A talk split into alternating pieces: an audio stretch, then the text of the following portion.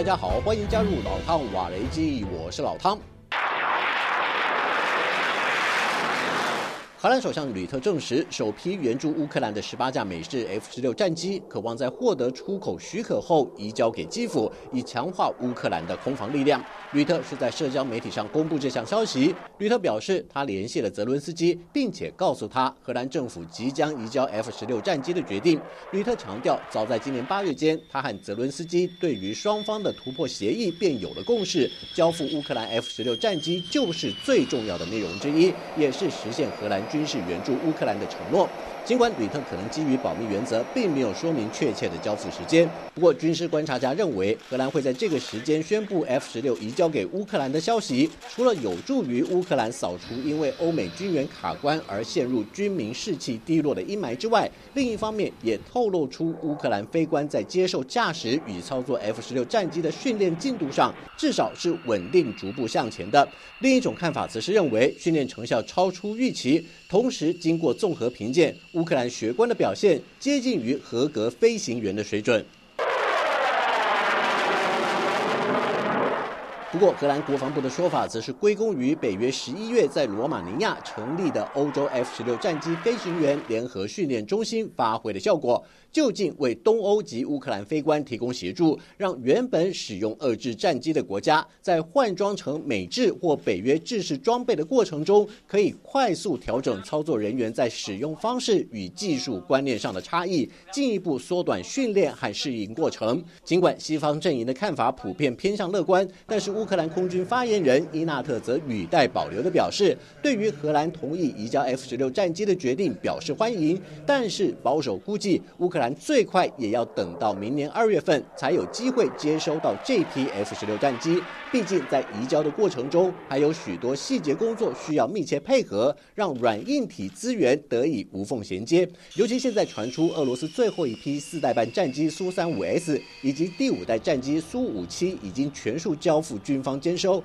未来乌克兰战场空域会出现什么样的变化，还是一个未知数。Дякую нашим воїнам, які знищили одразу три російські сушки на південному напрямку на нашій Херсонщині. Результат наших повітряних сил та безпосередньо Одеської зенітної ракетної бригади.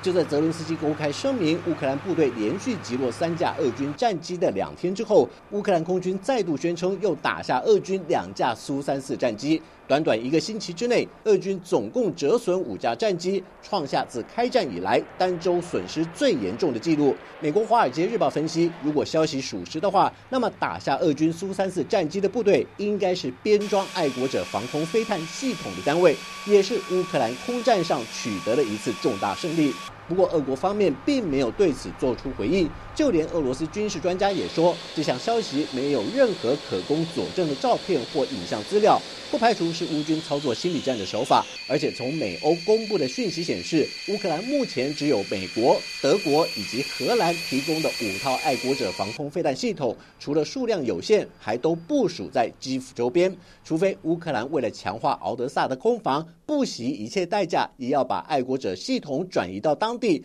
虽然不无可能，但是就常理而言，要冒的风险实在是太大了。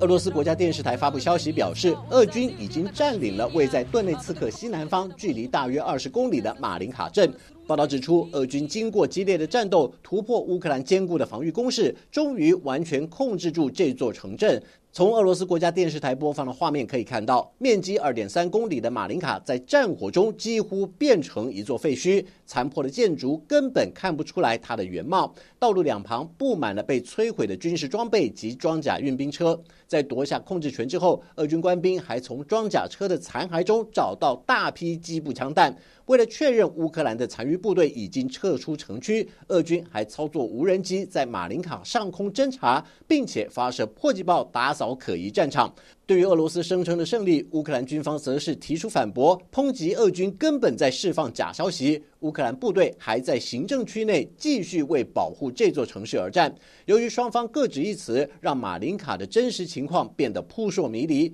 就连西方的情报部门都无法证实俄乌的说法究竟谁对谁错。不过，也有军事专家在参考卫星影像后研判，俄军很可能控制了马林卡大部分区域，因为卫星影像显示，在马林卡的西侧还有交战迹象，不排除是乌克兰的防守部队仍然在防御攻势的掩护下继续抵抗俄军的攻势。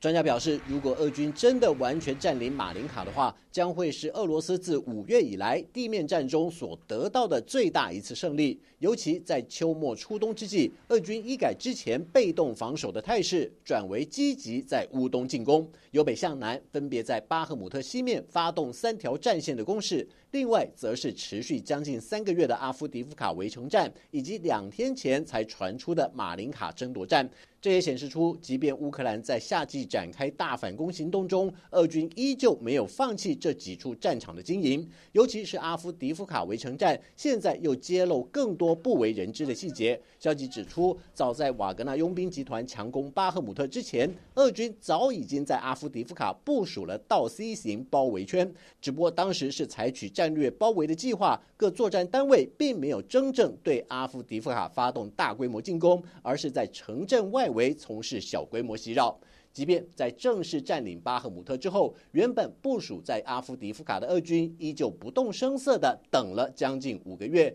才因为以哈冲突危机转移了国际社会的关注焦点。让俄军找到执行围城战术的机会，不惜付出巨大的代价，和乌克兰部队在这座城镇展开一场血腥的绞杀战。俄军先从阿夫迪夫卡的西北侧及西南侧发动前行攻势，借此切断乌军的横向联系以及后勤补给线。尤其是在西北侧的战场上，先孤立防线上的乌克兰部队，在各个击破关键据点。西南侧的俄军部队则是大力钳制乌军的支援行动，同样以猛烈的攻势让这里的部队无法抽出后备兵力支援西北方的友军。就在乌军首尾都难以动弹的情况下，另一支从东南方向推进的俄军部队。会同西北及西南的友军开始压缩乌克兰的防线，迫使守军放弃外围的防区，只能转进到城内，试图修筑防御工事，以便与俄军抗衡。然而，最新的战况是，乌克兰军方高层已经决定。集结了八个旅级部队的四十多个营，准备掩护城内剩余的六千名守军脱离战场，尽可能保障这支残部的大部分有生战力，降低部队在三路俄军的夹击下遭到全歼的可能，进而重创乌东其他部队的军心士气，避免官兵出现厌战情绪，影响战事发展。只是这项任务的难度极高，究竟能做到什么程度，对乌克兰军方来说，将会是一次非常艰巨的挑战。好了，就到这里，我们下次见。